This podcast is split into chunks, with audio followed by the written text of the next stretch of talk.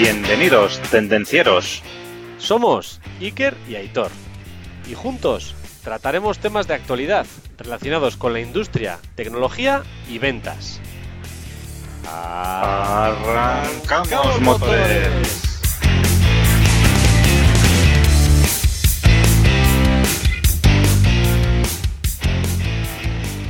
Buenos días, buenas tardes, buenas noches, buenas madrugadas, Aitor. Hola Iker y bienvenidos tendencieros. Feliz día y feliz semana. ¿Qué tal va todo, Aitor? Aquí andamos dándolo todo como siempre, felices y contentos. así me gusta, así me gusta. Bueno, bueno. Hoy Iker, ya que vamos a hablar de, del tema este de la fabricación neutra en carbono, ¿vale? Hoy lo que le voy a dedicar este programa a Laura, ¿eh? que se dedica al mundo del reciclaje, ¿eh? y ahí está tratando de conseguir un mundo más limpio y sostenible, y además con una gran afición a las plantas, a la jardinería, que también contribuye a reducir la huella de carbono. ¿eh? ¿Qué te parece? Me parece muy bien. Un saludo a Laura y a todas las personas que reciclan y que colaboran con el medio ambiente. Eso es, a los que reciclan, a los que se dedican a, a, al mundo de la jardinería, a todos ellos dedicado este programa también. Bueno, y la semana pasada, Iker, hablábamos de nanomateriales, del grafeno, que ¿cómo lo llevas? ¿Has utilizado muchos nanomateriales? Pues no muchos, no muchos. Desconozco si el desodorante, como comentábamos, que llevo, usa nanomateriales o la crema solar, que tampoco he usado este fin de semana, porque la verdad es que no ha hecho, no ha hecho un tiempo excesivamente caluroso. Y la ropa deportiva, pues sí, la ropa deportiva es así. Eh, sí que he dedicado mi tiempo a andar un poco en bici y creo que ahí sí que llevo ropa la cual usa. Ropa eh, que no absorbe olores. Con nanopartículas de plata, como ya comentamos la eso semana es, pasada. Eso es. Y que repele, repele el agua, para cuando estás ahí subiendo ahí con la bicicleta y empieza a llover y te repele todo el agua por ahí. Bueno, bueno, unos grandes avances lo de los nanomateriales. Y si queréis saber más, escuchar el podcast de la semana pasada. Y ahí está. Muy interesante. es. Sí, señor. Bueno, y sin más, ¿qué?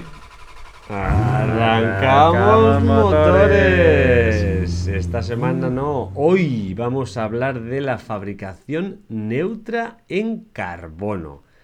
Y eso estaréis preguntando todos. ¿Y qué es la neutralidad en carbono o de carbono? Pues bueno, la neutralidad de carbono significa tener un equilibrio entre los, la emisión de carbono, lo que se emite de carbono, y lo que absorbemos o la atmósfera absorbe de carbono, también llamados como sumideros de carbono. Al final, la eliminación del óxido de carbono de la atmósfera y luego su almacenamiento se conoce como el secuestro de carbono, es como la captación del carbono, ¿no?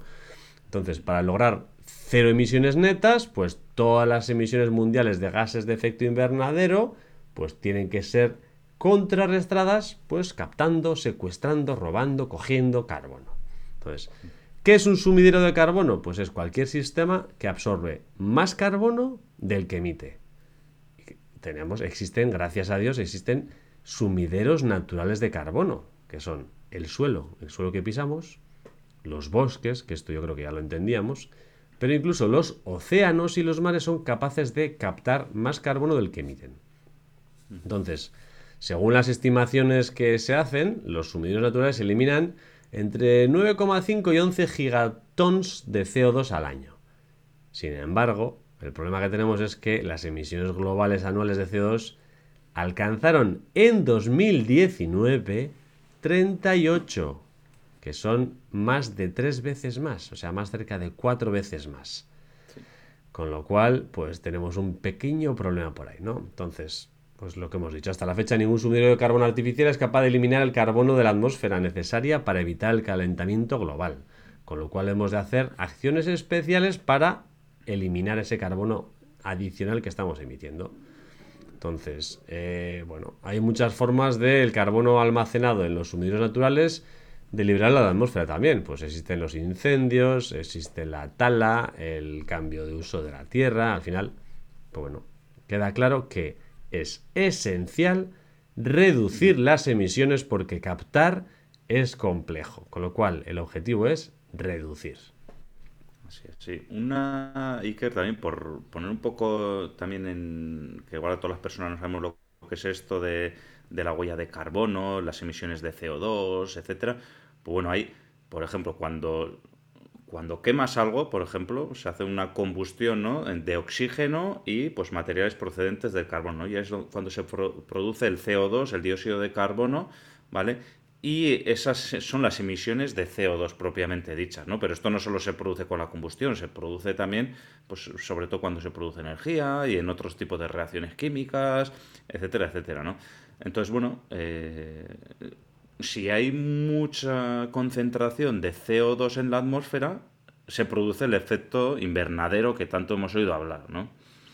Y entonces, claro, lo que se trata es de reducir ese nivel de CO2 en la atmósfera, ¿no? Hablando, hablándolo un poco, lo quiero decir un poco en palabras más llanas, ¿no? Que tú te has ido más al tecnicismo, ¿no? Entonces, entonces lo, que, lo que se trata con la, con la neutralidad del carbono es eso, ¿no? El, oye, se está emitiendo cuando, cuando cogemos el coche y conducimos, pues eh, nuestro coche produce CO2, entre otras cosas, ¿vale? Entonces ese CO2 es lo que se emite a la atmósfera, ¿no? Cuando fabricamos una cosa, cuando encendemos la bombilla, pues eh, esa electricidad se genera en una planta que probablemente, bueno, puede que sí o puede que no, pero si es de gas natural, la planta que la planta de, donde sale la electricidad es de gas natural, de carbono, etcétera, pues ahí se está emitiendo CO2. Si es de paneles solares, por ejemplo, no se está emitiendo CO2, porque no, no se hace una combustión, ¿no? En ese caso, ¿no? Entonces, un poco lo que se trata es eso, que esas emisiones que se emiten a la atmósfera cuando se produce electricidad, por ejemplo, a través de quemar gas, pues sean compensadas, pues oye, por árboles que, que lo están que lo están aspirando ese y lo convierten en oxígeno, eh, que lo compensemos de otras maneras, pues instalando paneles solares en lugar de utilizar placas, en lugar de utilizar gas para, para hacer ese combustible, esa combustión, esa generación de energía, etcétera, ¿no? Y esto es lo que nos lleva también a que, bueno, la compensación, o sea, la neutralidad de carbono, que lo que has comentado, ¿no? Pues oye, emito y reciclo, por decirlo de alguna manera, o capturo, ¿no? Eh, ¿Cómo era la palabra? Eh, sus... Secuestro. Secuestro, secuestro, secuestro ese CO2, ¿no?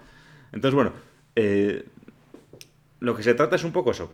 Emito tanto y lo que secuestro, o lo que se secuestra, entre lo que se secuestra de forma natural y lo que secuestramos artificialmente esté compensado para que no haya un calentamiento global en el futuro, ¿no? Y este es un tema que eh, es muy delicado, ¿vale? La verdad es que eh, se puede, se, habla mucho de ello en las noticias, se puede frivolizar, ¿no? Como que no existe el calentamiento global, que sí, que estamos igual que hace 30 años, pero es un tema muy delicado, muy complejo y que los gobiernos se lo han tomado muy en serio y que hay que atajarlo en la medida de lo posible, ¿no? Porque eh, esto es como muchas cosas, esto puede ser exponencial, ¿no? Que ahora mismo parece que un 2% de 100 es 2, pero cuando eso va subiendo, el 2% de mil no es 2, es 20. Entonces, esto va cogiendo una, curva exponencial y lo que ahora es poco, en unos años puede ser que no tenga, que no tenga vuelta atrás. ¿eh? Entonces, por eso es importante, ¿no? El tema de la neutralidad. Y entonces, en base a esto también está lo que es la compensación de carbono, ¿no? Es otra forma, muchas veces hay, hay eh, no se puede hacer eh, la forma de fabricación o de generar energía que tenemos no se puede hacer de una manera más limpia, ¿no? que no genere CO2, ¿no? entonces lo que se, suele, se puede hacer es compensar ese carbono a través de inversión en energías renovables, de inversión en eficiencia energética o de eh, utilizar otras tecnologías que pueden ser eh, bajas en carbono, ¿vale? Entonces, aquí hay que decir que la Unión Europea ha legislado en torno a todo esto, ¿vale?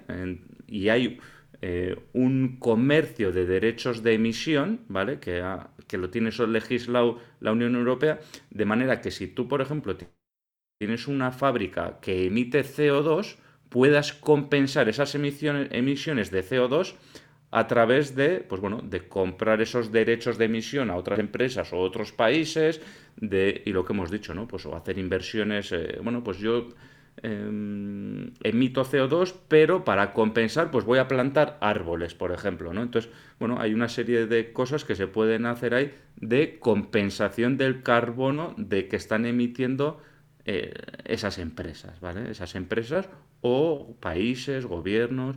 etcétera. Y entonces, eh, ¿esto por qué se hace esto? Pues se hace precisamente por lo que hemos dicho, ¿no? Para que, la, para que no haya calentamiento global en el, en el futuro, ¿no? A mayores, pues bueno, como se ha creado este mecanismo de ajuste de compensación de carbono, pues bueno, también a mayores lo que se está tratando es que a eh, empresas o países que no cumplen con la neutralidad en carbono, pues bueno, ponerles unas tasas precisamente para favorecer que esas empresas y esos países también hagan algo por el ecosistema, ¿no? Entonces, creo que se entiende, ¿no? O sea, Está muy, yo tengo una acería eh, y aquí como emite en este país, estoy en un país desarrollado, no, aquí no, se, no queremos tal, tengo que compensar, pues bueno, me llevo la acería a un país subdesarrollado que la legislación es más laxa y puede emitir CO2 y lo que sea, ¿no? Pues bueno, pues entonces lo que es el gobierno europeo lo que trata es de penalizar esos comportamientos. dice, bueno, tú te llevas la, la fábrica a un sitio que es más laxa, que, pero bueno, entonces lo que te voy a hacer es te voy a poner una tasa para que cuando traigas el producto, pues bueno, podamos compensar. No cumples aquí allí no cumples tampoco, pues bueno, pues vas a tener que compensar de alguna manera, ¿no? Y un poco pues de esto, de esto se trata la compensación. Muy bien, está claro que la Unión Europea se está comprometiendo en todo el tema de la neutralidad de carbono y al final ha creado una ley europea del clima que, se comprometa a neutralidad del carbono de carbono en 2050. ¿Y qué quiere decir eso? ¿Qué, significa esta práctica? ¿no? Entonces, al final está claro que el cambio climático está afectando a todo el mundo. O sea, condiciones climáticas extremas. O sea, a mí me ha parecido ver que en India, o ayer creo que vi, que en India estaban superando los 60 grados. O sea, Yo también lo vi. Lo viste, ¿no? O sea, olas de calor, sequías, fuertes lluvias, inundaciones, estamos viendo, pues bueno, deslizamientos, cada vez más fenómenos atmosféricos extraños que ocurren cada menos tiempo. Sube el nivel del mar, se acidifica los océanos y al final todo esto, pues, ¿qué significa? Pues una pérdida de biodiversidad, ¿no? Entonces, eh, para limitar el calentamiento global a 1,5 grados centígrados, al final eh, el comité, digamos, de expertos de cambio climático sugiere que esto es seguro, la neutralidad de carbono para mediados del siglo XXI, es decir, 2050, es esencial.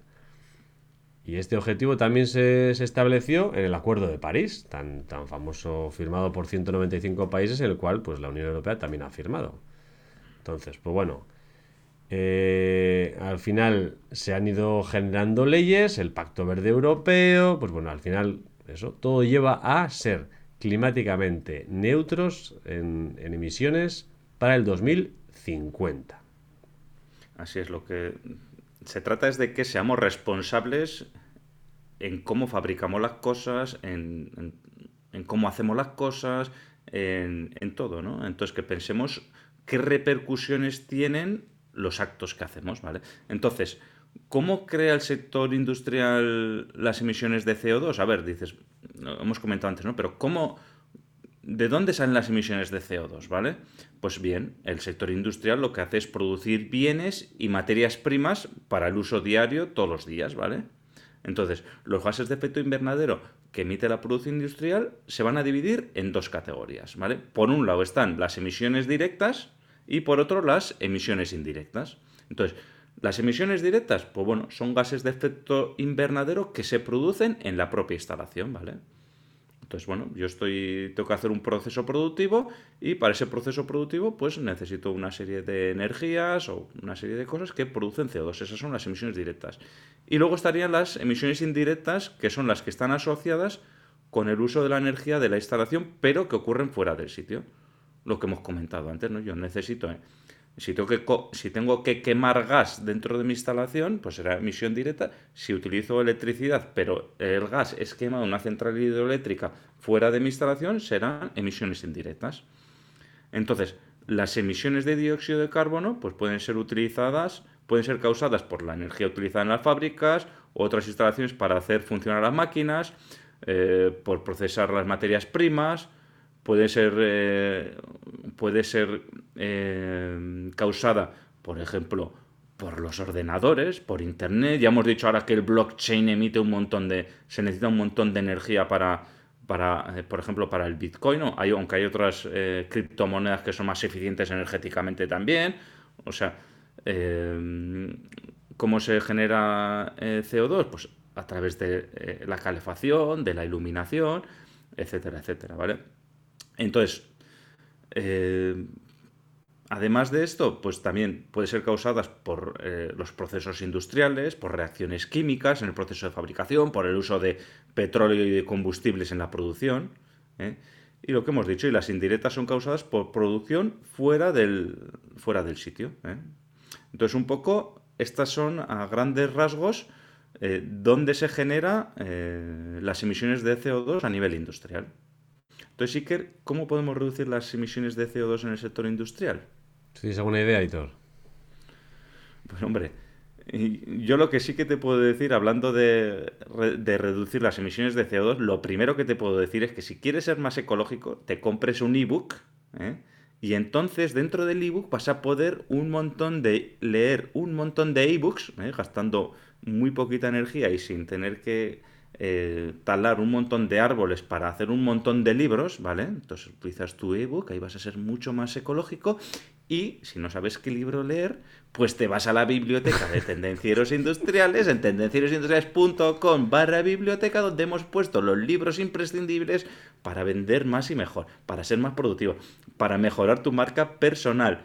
Y todos ellos, o casi todos, son recomendaciones de nuestros invitados al podcast. Eh, Aitor, o sea, ya directamente ya reduciendo en el sector industrial y el sector personal emisiones. Muy bien. Hombre, la responsabilidad empieza en cada uno, ¿eh? Sí, señor. Así está muy bien, no, los demás, los demás, no, no, porque cada uno tenemos nuestra responsabilidad. Muy bien, muy bien. Pues Aitor ha puesto ya un ejemplo de que no, no, hace falta que sea una empresa muy grande, o sea, ya una sola persona es capaz ya de poner su granito de arena. Entonces, pues bueno, vamos a mencionar una serie de pasos que se pueden tomar en prácticamente cualquier empresa para reducir las emisiones de carbono y combatir desde nuestro punto de vista, desde nuestra parte, el cambio climático. Entonces, ¿qué podemos hacer? Bueno, podemos llamar en el punto 1 ingeniería de ecodiseño. ¿Qué queremos decir con esto? Al final, los fabricantes de productos pues, pueden reducir las emisiones de CO2 considerando y minimizando activamente el impacto ambiental de un producto a lo largo de todo su ciclo de vida, desde la extracción de las materias primas hasta suministro de material hasta el final de su vida útil, ¿no? Entonces, ¿qué queremos decir con esto? Pensar en cómo vamos a diseñar un producto teniendo en cuenta el impacto ambiental que tienen todos sus procesos. ¿Todo esto cómo se conoce? Se conoce como ecodiseño. Y habrá muchos ingenieros de diseño y demás que conocen pues, el estándar ISO 14062 para gestión ambiental en el diseño de productos. O sea, hay una normativa ya que regula la gestión ambiental en el diseño de productos. Entonces, bueno, pues todas estas personas están diseñando productos o diseñando, digamos, eh, productos de venta, pues pueden seguir este principio de diseño considerando factores, pues tales como pueden ser, pues la cantidad de energía y materiales consumidos al producir ese material, o cómo el producto y los subproductos de fabricación, pues pueden afectar a la biodiversidad una vez, pues que son desechados o una vez que son abandonados. Bueno, además, ¿qué más pueden hacer? Pues los ingenieros y fabricantes pueden investigar procesos o sistemas o materiales alternativos para minimizar el impacto.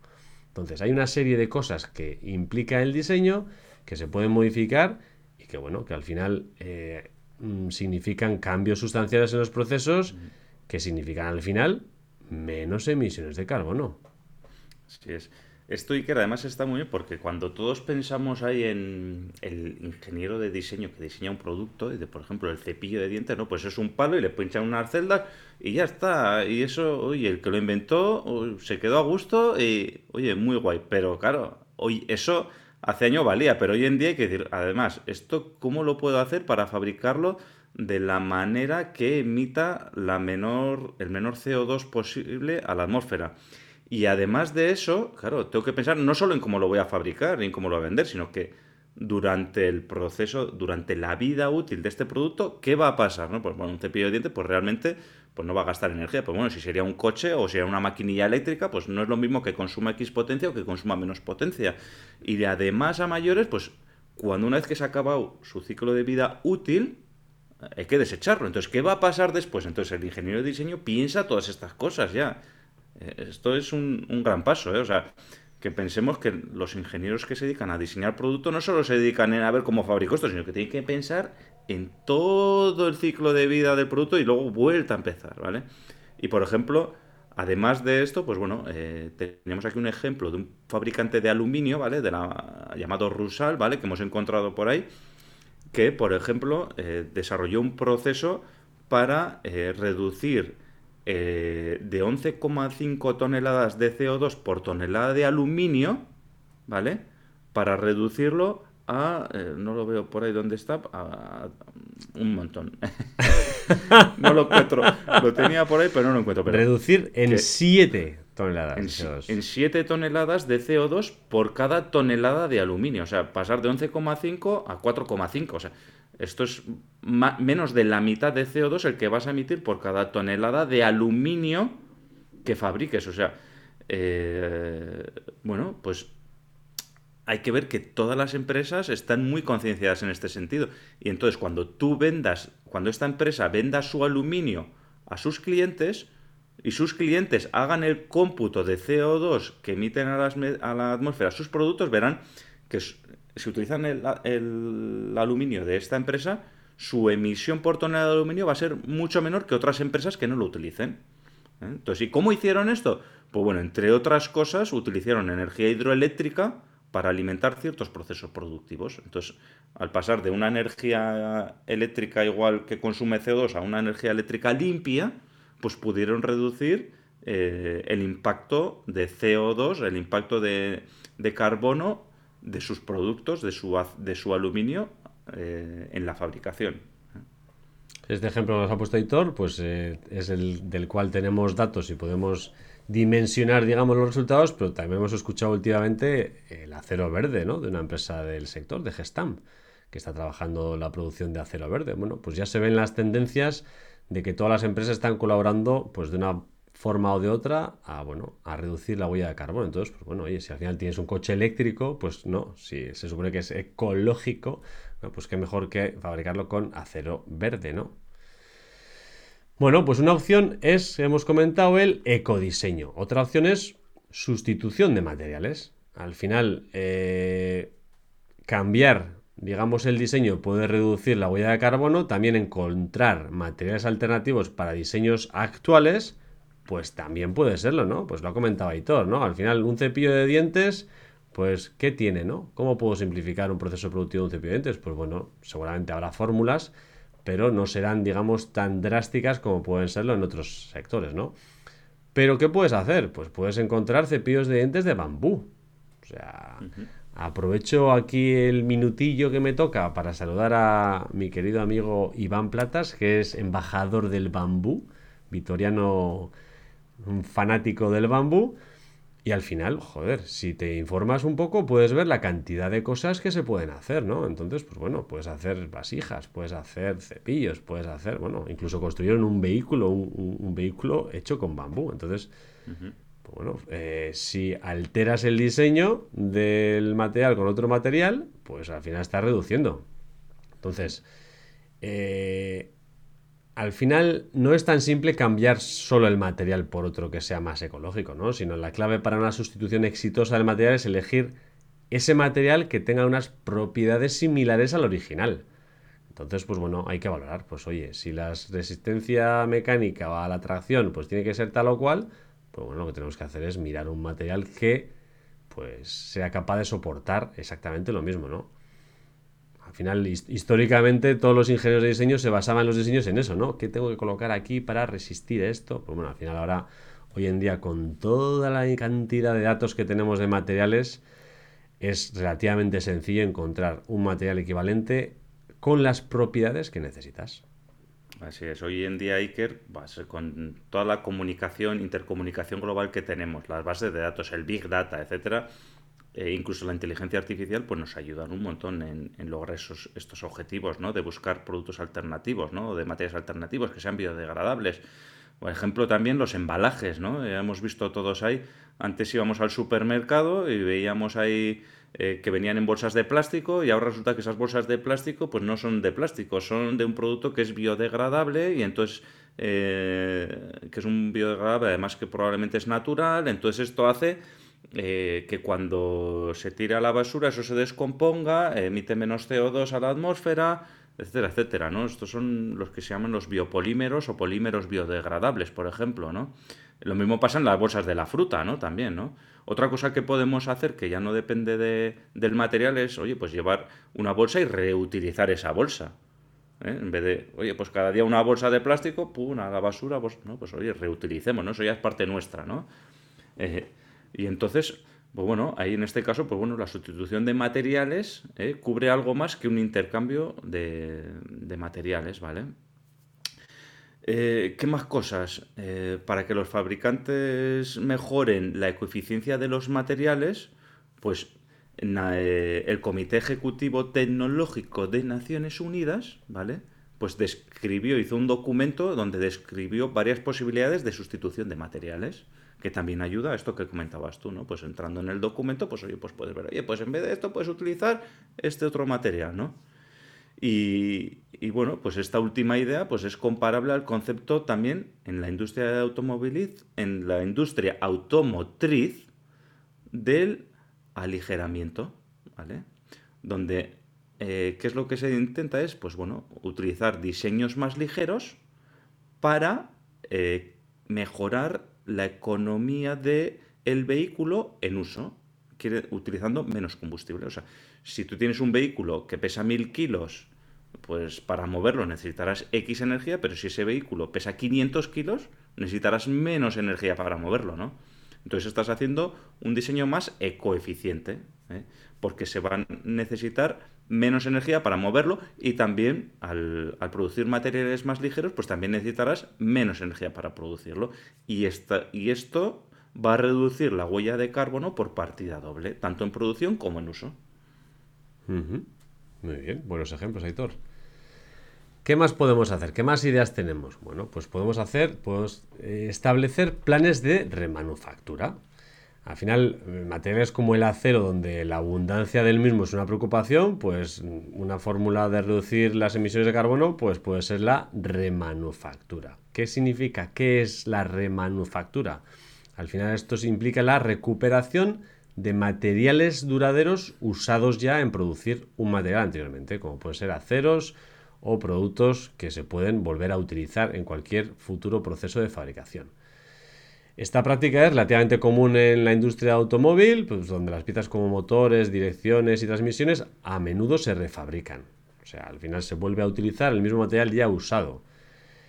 Eh, de hecho, uno de los primeros ejemplos de la historia en la remanufactura viene del sector del automóvil. Al final, después de la Gran Depresión, pues el señor Henry Ford, mundialmente conocido, pues respondió a la disminución de la venta de automóviles refabricando motores de automóviles en la década de los 30. Al final, pues bueno, tenías un ahorro de costes, un ahorro en las entregas. Hoy en día, pues con los problemas que tenemos también de suministro de materiales de todo tipo, de aluminios, aceros, materias primas, chips y demás, pues qué mejor que la remanufactura para reducir costes y emisiones. Aprovechémoslo. Sí, y aquí también estaría el tema del reciclaje, también, tanto el tema de metales, reciclaje de papel, de cartón, de plásticos, etcétera, etcétera. Al final, eh, podemos poner un ejemplo de un, un, fabricante que en el sector del automóvil es muy conocido, GKN Automotive, pues afirma que ellos, con su servicio de remanufactura del eje de transmisión, permiten ahorrar 1.600 toneladas de acero al año, al reutilizar el 80% del acero de los núcleos recolectados. Con lo cual, ahí, ahí lo dejamos, vamos. Estos serían 1,85 toneladas de CO2 producidas por cada tonelada de acero. O sea que al final 2.900 toneladas de emisiones de CO2 se evitarían con la remanufactura. Bueno, ¿y qué más cosas podemos hacer, Iker, para eh, reducir la emisión de CO2? ¿vale?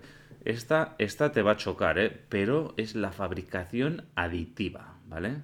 Entonces, no solo la remanufactura está muy bien, pero es que la fabricación aditiva, que ha crecido en popularidad mucho durante los últimos años, incluso hoy en día podemos tener nuestra impresora 3D en casa. La impresora 3D es fabricación aditiva, que quede claro, que alguno igual no está escuchando y no, pero la fabricación aditiva básicamente lo que se refiere es a impresoras 3D, ¿vale? Pero al contrario que casi todos los que nos escuchan puede imaginarse que es una impresora 3D que habrá visto incluso en el supermercado de turno especialistas en electricidad, en electrónica, también se venden impresoras 3D, etcétera. Eh, las impresoras 3D de fabricación aditiva no solo se dedica a hacer piezas de plástico, también hay fabricación aditiva metálica, fabricación aditiva de arena, fabricación aditiva de múltiples componentes, ¿vale? Eh, esto lo digo pues porque ya muchos tendencios que nos escuchan lo saben, pero igual si hay alguien, alguno nuevo que no nos escucha o que no, que no es tendencia en industria, pues igual todavía no lo sabía, ¿no? Entonces, em, ¿qué significa con la fabricación aditiva? ¿Por qué eh, puede emitir menos CO2? ¿Por qué podemos reducir nuestras emisiones? ¿Por qué podemos reducir nuestra huella de carbono con la fabricación aditiva? ¿Vale? Pues básicamente porque cuando tú vas a hacer una pieza de fundición, eh, para hacer un, producto final, lo que haces es un tocho, imagínate que tienes un tocho de aluminio o un tocho de acero, de hierro, y tú lo que haces es, mediante técnicas de mecanizado, quitas material, ¿vale? Hasta hacer la pieza que tú quieres, ¿vale? Y aunque lo hagas por fundición, pues siempre vas a tener que eh, mecanizar un montón de piezas y quitar un montón de material, ¿vale? Entonces, lo bueno de la fabricación aditiva es que vas a utilizar el material justo para la pieza.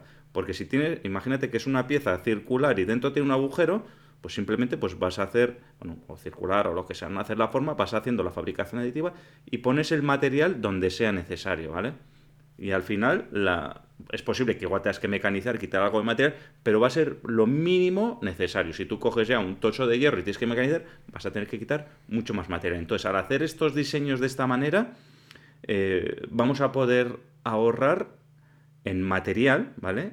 O sea, se va, vamos a tener que utilizar menos material en la producción de ese producto final, lo que implica que vamos a tener una huella de carbono mucho más pequeña. No está mal, no está mal. Creo que me he explicado bien, ¿no? Me has explicado alto y claro, sí señor. ¿Qué más podemos hacer? Podemos, Aitor, reducir las pérdidas de rendimiento.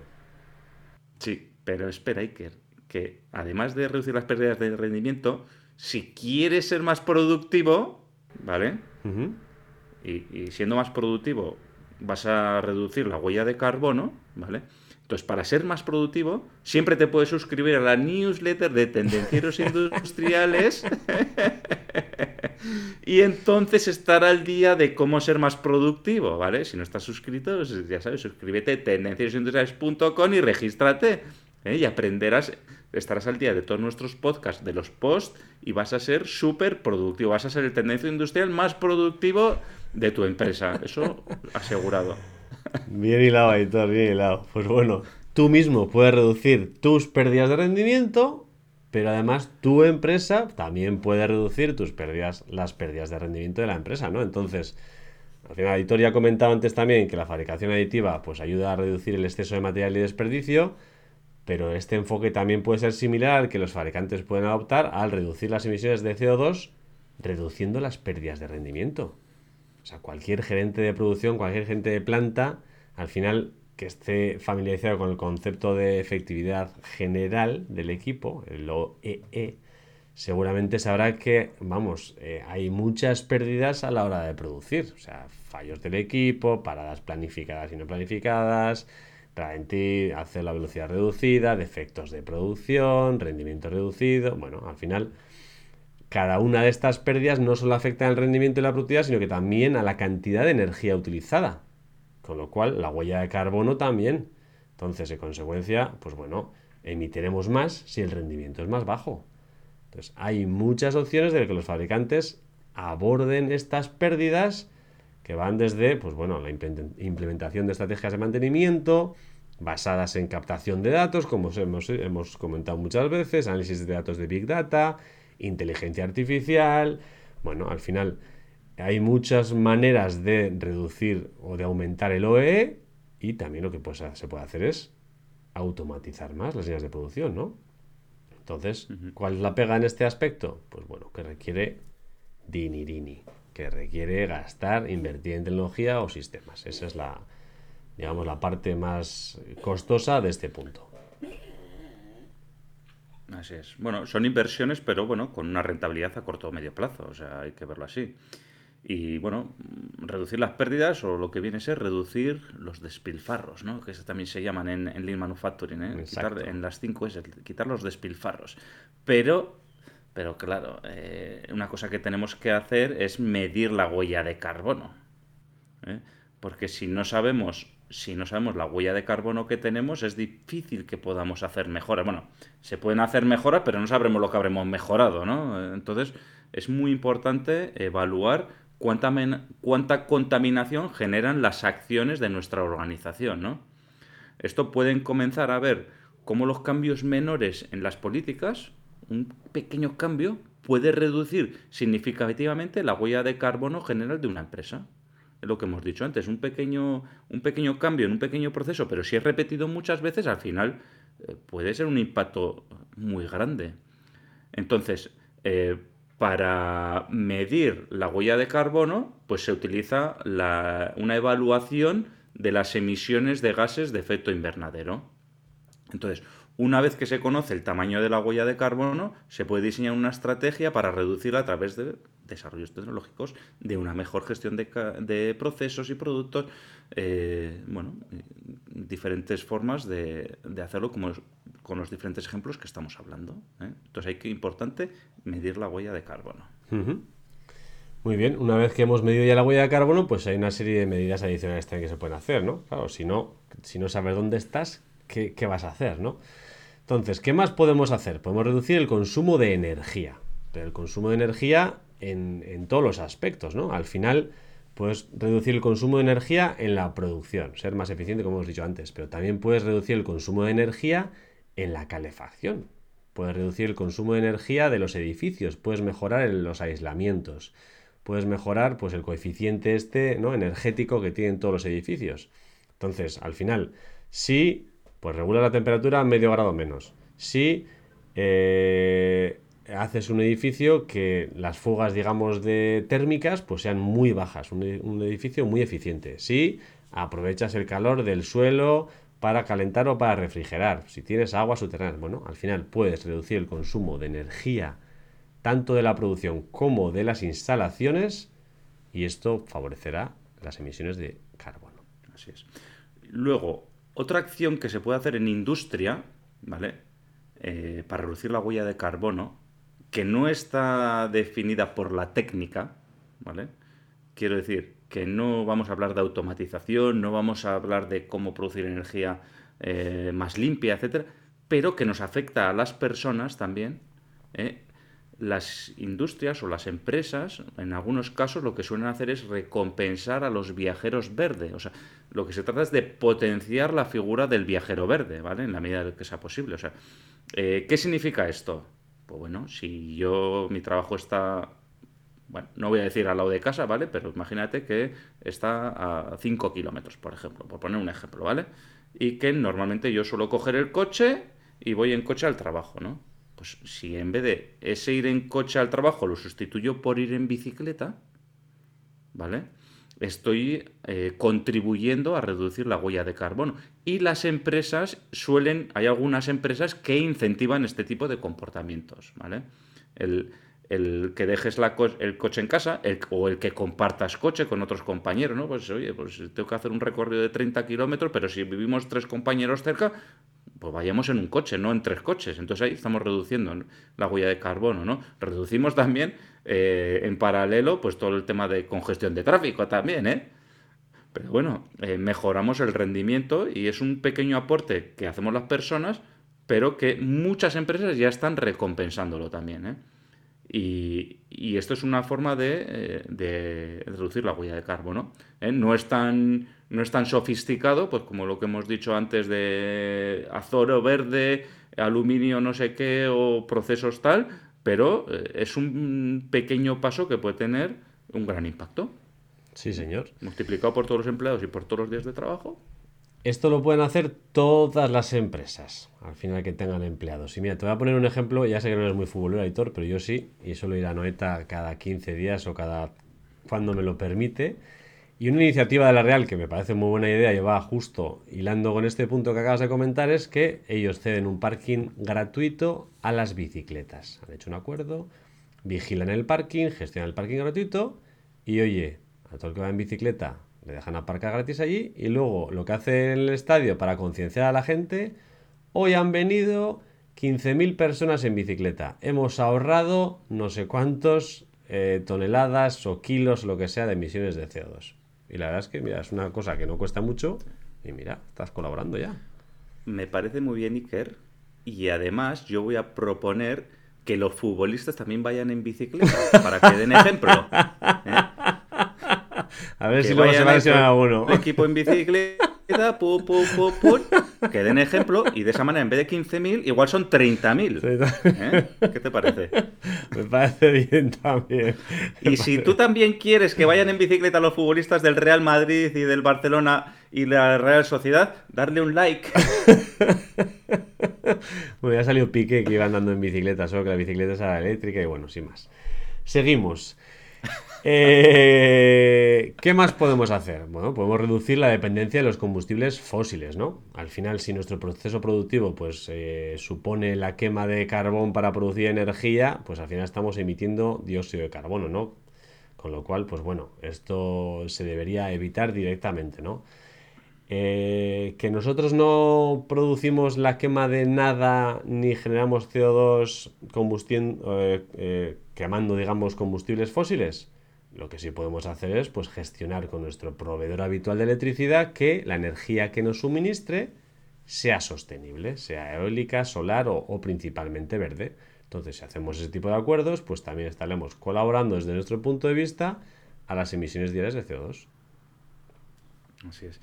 Y bueno, y el último punto, eh, el último punto de cómo reducir la huella, pues bueno, en algunos casos, pues mm, la empresa no se puede permitir eh, iniciativas para construir o para manufacturar eh, de una manera energéticamente eficiente, ¿vale? Pues porque aquí este proceso tiene que ser quemando gas para contener la temperatura, que no sé qué, tal, vale, bueno, pues vale, ahí no se puede, no se puede quitar, pero ¿qué es lo que pueden hacer las empresas en este caso? Pues lo que hemos comentado antes, compensaciones voluntarias, ¿no? Entonces, puedes poner eh, paneles solares en los edificios, puedes plantar árboles, puedes contratar eh, proyectos alternativos con empresas que se dedican al tema de compensaciones de la huella de carbono, que luego estos a su vez van a invertir en reforestación o que van a invertir en proyectos que van a reducir la huella de carbono, ¿vale? Y hay proveedores que se dedican a, estos temas también. O sea, que hay negocio para todo el mundo. Entonces, al final, oye, pues puedes hacer compensaciones voluntarias de, tus, de tu huella de carbono también. Al final hay medidas al alcance de todos. Así es. Bueno, y que hemos hablado de 10 medidas y ahora brevemente, eh, sin extendernos demasiado, vamos a ver, oye, algunos ejemplos que hemos encontrado, ¿vale? Eh, sobre todo del sector del hemos encontrado vamos a poner unos ejemplos del sector del automóvil muy interesantes. A ver empieza a ver por qué ejemplos nos vamos pues sí nos hemos metido donde conocemos al final que es lo que más controlamos. Y bueno dentro de ejemplos nacionales de empresas que estén digamos promoviendo todo este tipo de iniciativas pues tenemos a Estelantis no la planta de Estelantis en Madrid al final en Villaverde pues ha puesto en marcha la mayor instalación de autoconsumo solar fotovoltaico de la capital, que va a cubrir más del 30% de las necesidades de electricidad de la planta de forma limpia y sostenible. Ahí te quedas con más de 15.000 módulos fotovoltaicos que ocupan 30.000 metros cuadrados y tú que no eres futbolero equivalente a cuatro campos de fútbol, que por lo menos sí que sabrás cuánto mide. O sea que. Más o menos sí, me hago una idea. la idea, ¿no? O sea, una mega instalación fotovoltaica que va a permitir a la factoría de Stellantis Madrid dejar de emitir 2.546 toneladas de CO2 al año. Está bien, está bien. Con lo cual, los madrileños que vayan al Parque del Retiro podrán respirar aire puro. Eso es. Sí, esto lo que decías, que esto más o menos es el equivalente a un parque como el Retiro, ¿no? Lo que, lo que supone, ¿no? Estos paneles solares. Muy bien. Estelantis Zaragoza también, tenemos, seguimos con Estelantis también. Estelantis Zaragoza también en su planta de Figueruelas también consume el 15% de su energía eléctrica, o de su energía, ¿vale? Eh, gracias a 19.200 paneles solares que tiene colocados en también en unos 87.000 metros cuadrados. ¿eh? Entonces, con esto también pueden reducir CO2 por el valor aproximado de unas 2.200 toneladas de CO2, ¿vale? Entonces, aquí otro dato. Esto es equivalente al Parque del Retiro, no, a 13.300 árboles. ¿eh? estamos de datos hoy, estamos que lo tiramos de datos, ¿eh? No está mal. Y bueno, eh, también tienen previsto poner un parque solar también, etcétera, que les permitirá reducir eh, los gastos de energía eléctrica por un valor aproximado del 7% anual. ¿Vale? también tienen previsto colocar tres molinos de generación eólica y también una segunda fase de eh, parques fotovoltaicos. ¿eh? Entonces, bueno, aquí se están haciendo grandes inversiones para reducir la huella de carbono. No está nada mal, ¿eh? Bravo por, por Estelantis, ¿eh? Aunque estamos diciendo Estelantis, pero bueno, son muchos más ¿eh? los que están haciendo. ¿eh? Sí, porque estos de Zaragoza ya antes, cuando no era Estelantis, también ya estaban haciendo cosas. ¿eh? O sea que... Pero bueno, seguimos con el grupo que ya se ve que realmente está apostando fuertemente por las emisiones de carbono y en Vigo, en la planta de Vigo, pues también van a instalar dos, partes, dos parques fotovoltaicos de unos 8 megavatios el primero y 7 megavatios el segundo, con lo cual, pues bueno, van a reducir el 17% de suministro eléctrico. Además va a aplicar pues una serie de proyectos interesantes en el tratamiento matemático del secado de pintura, un sistema de recuperación de calor y además van a tratar de generar, generar no, de consumir hidrógeno verde como fuente energética y sustituir el gas natural. Con lo cual, Así es. Y este podcast no está patrocinado por Estelantis, ¿vale? Todavía no. ni tampoco por Renault Valladolid, ¿eh? que también ha hecho una inversión junto con Iberdrola para reducir las emisiones de CO2 en el consumo de energía, ¿vale? O sea, esto simplemente un poco pues para dar algunos ejemplos, ¿no? Entonces ellos también, pues bueno, están ahí eh, analizando pues cómo Iberdrola le puede, le puede proporcionar energía verde a largo plazo, implementando diferentes soluciones, e incluso también están hablando, pues en el caso de los vehículos eléctricos, de darle un segundo uso a, lo que son las baterías de los automóviles. Y bueno, ahí están haciendo unas inversiones bastante potentes también eh, para eh, mejorar la eficiencia energética, utilizando también el Big Data, etcétera, etcétera, ¿vale? Y, bueno, pues sí que yo creo que ya hasta aquí ya le hemos dado un buen repaso a la huella de carbono, a las emisiones de CO2, etcétera, ¿eh? ¿Qué te ha parecido? Yo creo que bien, creo que hemos resumido, creo que hemos dado ideas para que la gente de todo tipo, con dinero, sin dinero, de muchas personas, de pocas personas, hemos puesto ejemplos actuales, reales de empresas que están haciendo cosas, o sea, que todo el mundo pueda hacer su parte. Yo creo que hemos dado un buen repaso, como dices, Aitor. Así es. Bueno, Iker, sin más, recordar a todos los tendencieros que nos podéis encontrar en tendencierosindustriales.com, en Instagram, en YouTube, en LinkedIn, las diferentes plataformas de podcasting y también recordaros que si queréis que los futbolistas vayan en bicicleta al campo de fútbol, tenéis que darnos un like, ¿eh? o nos dejáis un comentario y suscribirse gratis, darse de baja también. Sí, señor, suscríbete para estar al día de nuevos episodios. Y sin más, tendenciero, tendenciera. La semana te espera, chao, chao. Chao. Hasta aquí el tema de hoy. Esperamos que te haya gustado. Si es así, suscríbete, comparte y dale al me gusta. Puedes proponernos temas, dudas y demás consultas en comentarios y en LinkedIn. No lo dudes, te ayudaremos.